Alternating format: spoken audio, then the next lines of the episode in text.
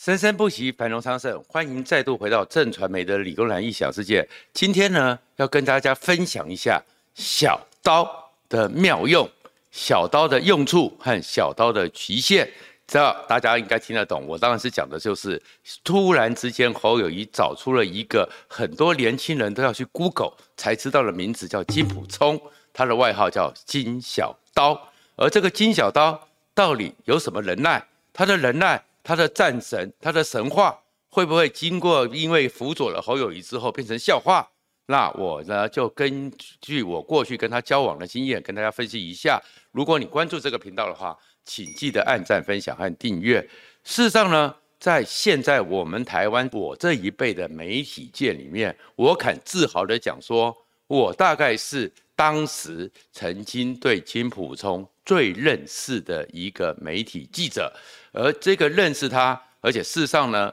当时认识他的时候是在一九九八年，你看二十几年前呢。现在很多的小朋友都还没出生呢。这个一九九八年，台北市长马英九跟陈水扁那一役所认识的。而那个时候我还很菜，那时候其实我也刚出道没多久。对于很多选举的眉角、民调的分析、议题的操作。选举里面的很多基本原则是那个时候金普聪是好为人师，所以很多国民党人叫他金老师也会教。然后其实我很多对选举的第一次的理解，第一次深刻的对于其中的很多的关键的理解，是从金普聪那边听来的，而慢慢体会出来的。但是我也要讲说，金老师，你真的以为你经过二十五年之后还能够成为一个神话吗？那我会劝你说，要思考清楚一下。首先要讲的是，其实小刀不要小看它，小刀是很有用的。它呢可以拿来宰鸡，它呢也可以拿来割草。当然，它也可能，我是金庸迷，它也可以拿来练辟邪剑法、葵花宝典、欲练神刀、必先哒哒哒。那为什么这样讲呢？金普聪在整个侯友宜持续下滑。然后整个国民党那些区域立委小鸡实在是担忧受怕，开始心中开始想要去靠柯文哲，想要去求郭台铭这样一个情势之中出来之后，金溥聪过去就是够狠，他的狠是国民党里面的人都知道的，就算现在这些参选区域立委的人当年没跟他直接接触，大概都知道金小刀非常狠，所以金溥聪出来之后。正则这些小鸡，你不要给我琵琶别抱，不要给我心怀恶志，不然你就会被宰割。所以小刀是可以割这些小鸡的，这是没有问题的。第二个呢，小刀当然可以割草。侯友谊的团队太吵了嘛，吵到的话是连刘家洲都想说不止草包，连一根草都没有。那小刀就算你老了钝了。割点草还是可以的，但是如果一大片草地，草太多了，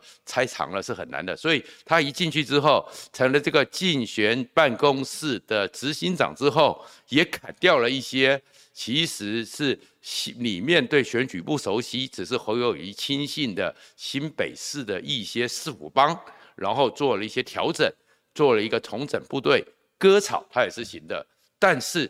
他的第一把刀出招的时候呢，其实也叫做引刀自宫，因为金小刀的一个风格，让很多国民党要选举本来就要靠花花轿子人抬人，很多地方上的逃郎想起了过去的恩恩怨怨，开始跑了。那这样子跑了以后，当然对于侯友宜的支持基础是受到重大的影响的。那这里面呢，回来的话，那金溥聪到底为什么过去的时候可以跟民进党陈水扁时代的邱义仁并称蓝绿两大战神呢？其实当时的时候，金溥聪其实有一件事情是跟邱义仁是非常一致的，他们在整个选举里面的认知。就认知到一件事情，板块是绝对存立的。民进党陈水扁是最早透过邱毅仁、罗文嘉、马永成，创造出了一个叫选举总路线。选举总路线意思就是，只要我在选举的过程中非常清晰的把敌我给确立，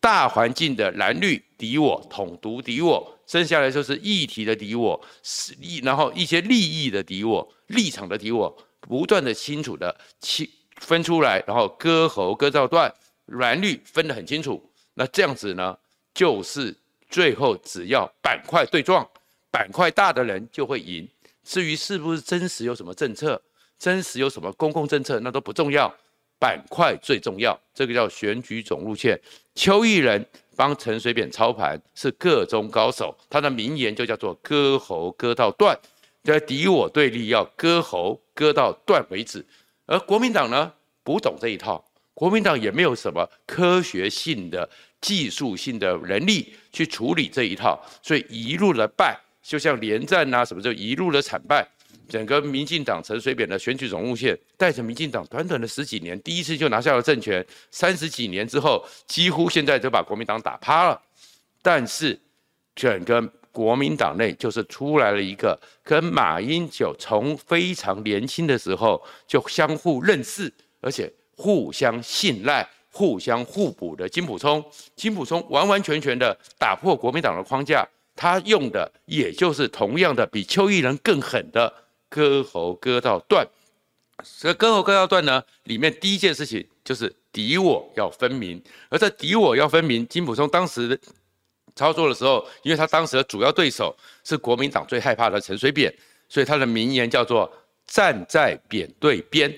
就是站对边”。凡事非常清晰的，就是站出来，要立场非常鲜明的，跟你陈水扁就是站在对边。不管是什么样的一个状况，管你对错，因为台湾有蓝绿，所以站在扁对边就是站对边。支持陈水扁的，你们就过去吧；讨厌陈水扁的，你看到我立场这么鲜明，你们因为讨厌陈水扁，你会站到我这边。所以站在扁对边就是站对边，敌我要分明。然后这个时候呢，甚至于在这个敌我分明的时候啊，狠到什么程度？狠到的话就是直接的，像陈马英九在整个崛起的过程中。有面对过宋楚瑜，然后宋楚瑜也跟他竞争过，然后还有亲民党的一些支持者。当时这些人，国民党过去的文化就是说，哎，只要安抚一下吧，只要处理一下。金楚包是金溥聪是直接的讲说，到了那投票那一天，他们不投马英九，难道会去投陈水扁、谢长廷吗？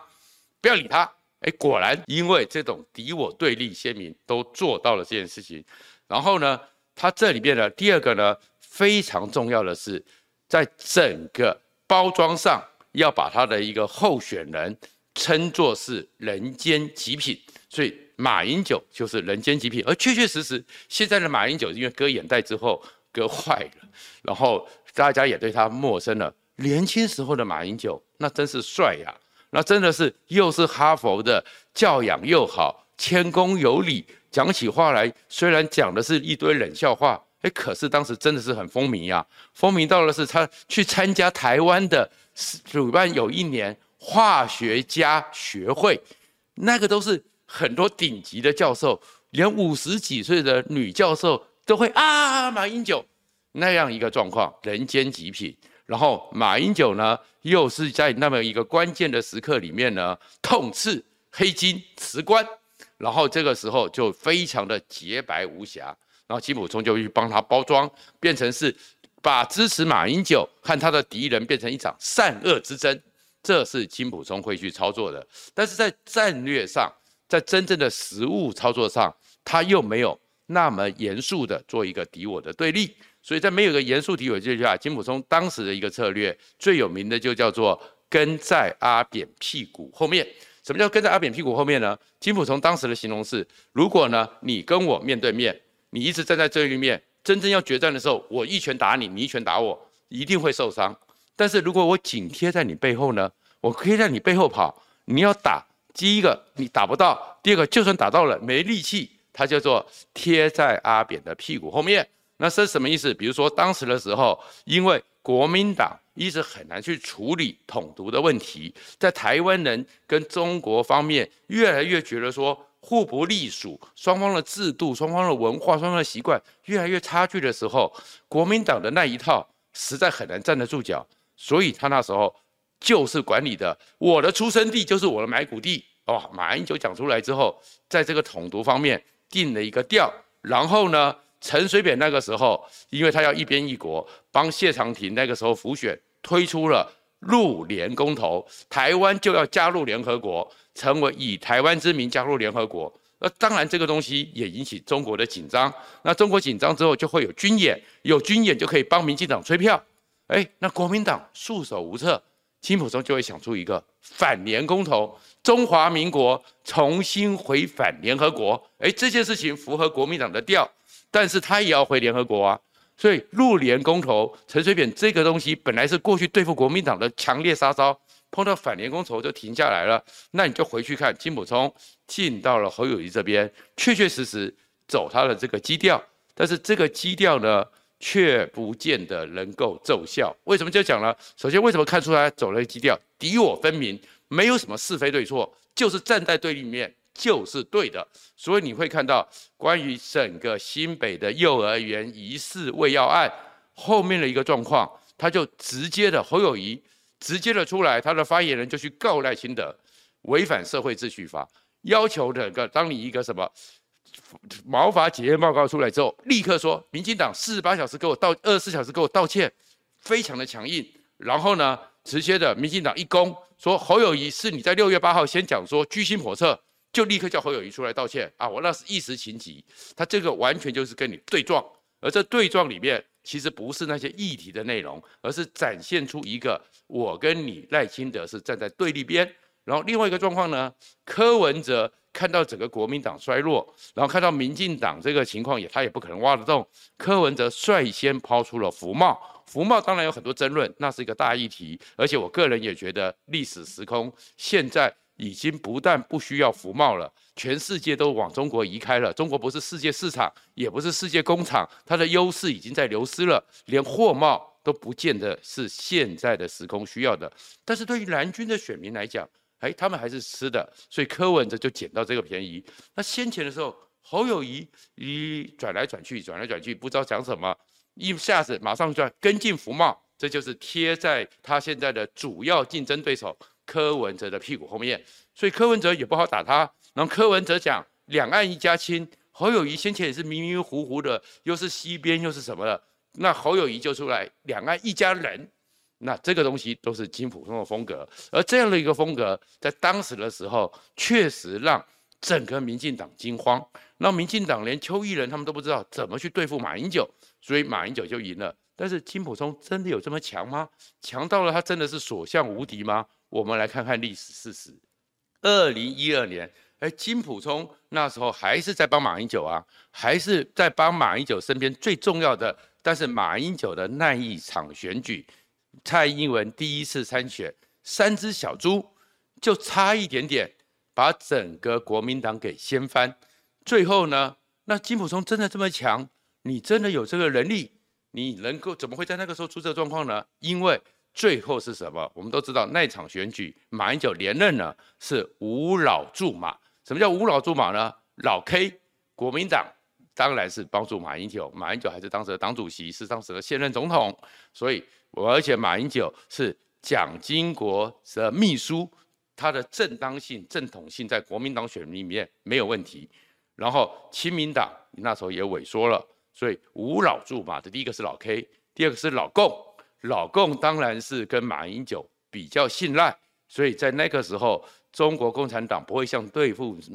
陈水扁一样，而且对付过去的民进党一样，而且老共也都知道，在选举的时候，你越是发射飞弹，那越是帮民进党助选，所以老共有节制。再过来是老美，然后老美跟蔡英文在美国会谈之后，那当时的老美还没有像现在一样是中美对抗，当时的美国还是相信。两岸之间其实是能够让中国和平演变，不希望台湾成为麻烦制造者的。所以蔡英文去美国面试之后，虽然没有公开讲出任何事情，透过《金融时报》认为说蔡英文没有准备好，那一下子就把蔡英文给打到谷底。是老美出手，然后最后是老板，老板就是你看到最后的时候，一些台湾，特别是跟大陆有密，当时有密切往来。或者是非常多的贸易关系的大企业，例如王雪红出来一喊，就是要九二共识，这个叫做老板。但是真正核心关键，如果金溥聪这么强化，不需要到了最后几个月，是台湾社会当应该是非常喜欢的第一前第一夫人周美青。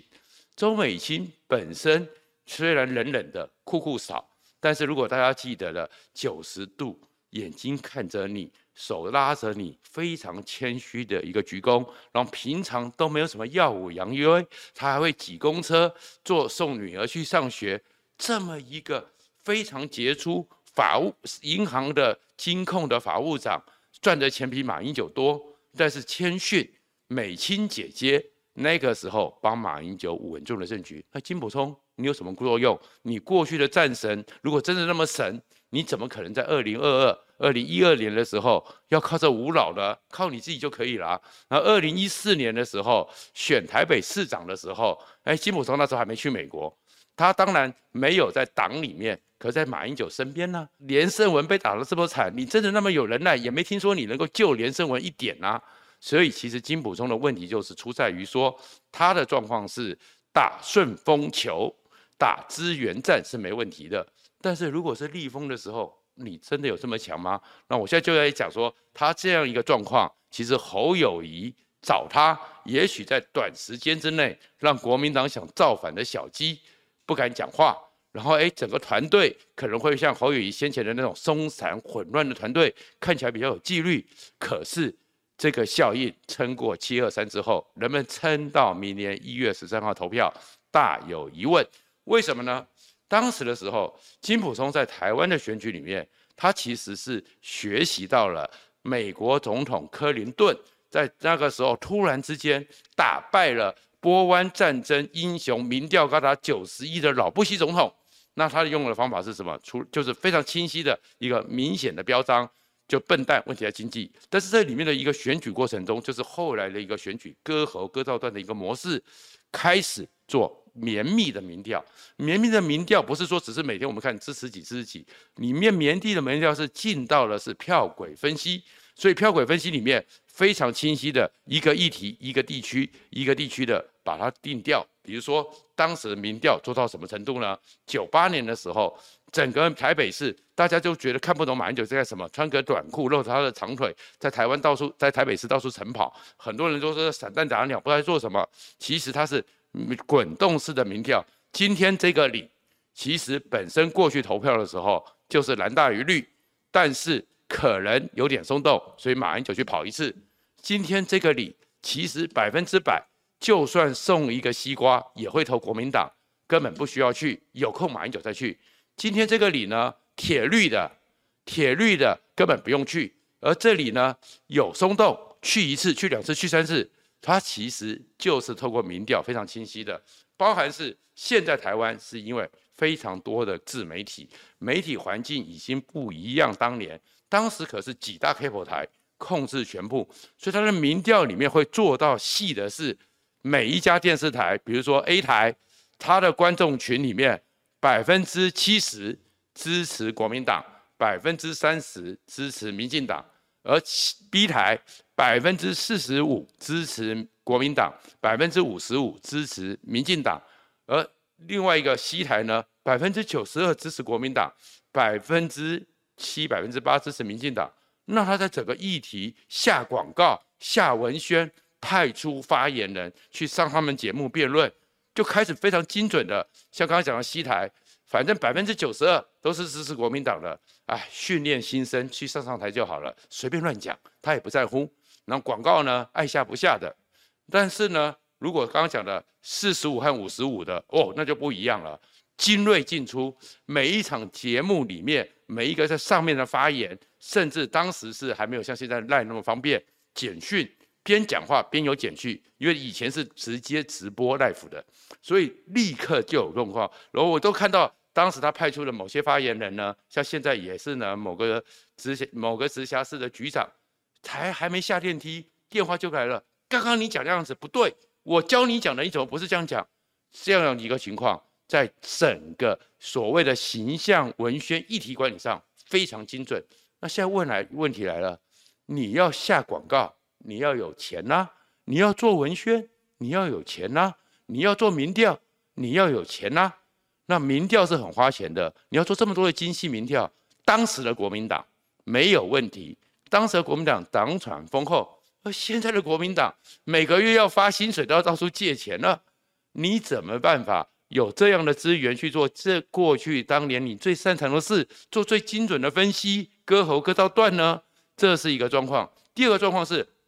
马英九和金溥聪其实两个人。真的是非常有趣的一个组合。你在台湾的政治上从来就没有看到说一个草包的领导者碰到一个精明的幕僚，而这个草包的领导者不会担心这个精明的幕僚把他给吃掉，而精明的幕僚常常看到一个草包的领导者会觉得说你这么弱，干脆我直接来了。哎，金溥聪也从来不会讲说马英九把你吃掉，他们真的是互相信赖。这个是因为马英九从外总统府外放出来国民党的时候，他的第一个秘书。就是金普聪，然后两个人呢开始发现，我们的人生竟然是如此的相似，又如此的互补。怎么讲呢？马英九家里的独子，上面好几个姐姐，然后所以马英九呢是备受期待、备受照顾。金普聪呢也有好几个姐姐，但是金普聪呢，马英九呢循规蹈矩，从小就是模范生，而金普聪呢小时候呢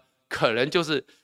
比较冲。比较敢拼，比较敢打，非常具有那个侠客和小流氓的精神和小流氓的成长过程。哇，这对马英九来讲，他那个在家教里面的局上，金溥聪是他另外一面永远做不到的一个期待，而马英九呢，是那样的温驯，也是金溥聪永远做不到的期待。所以两个人呢，相互的啊，生活经验如此互补，如此信赖。那你现在跟侯友宜有吗？所以我会觉得不要夸大金溥聪这状况，他这个状况里面帮侯友宜稳住，但是真正的核心关键还是侯友宜自己根本没有准备，根本还没有做好当总统的该有的准备，而且你真的这么信赖金溥聪吗？也许现在金溥聪一上来是跟朱立伦，朱立伦是讲前纲独断，而金溥聪是习惯于专断独行，已经在对撞，哪一天？金普聪和侯友谊对撞，那才是国民党更大悲剧的开始。谢谢大家。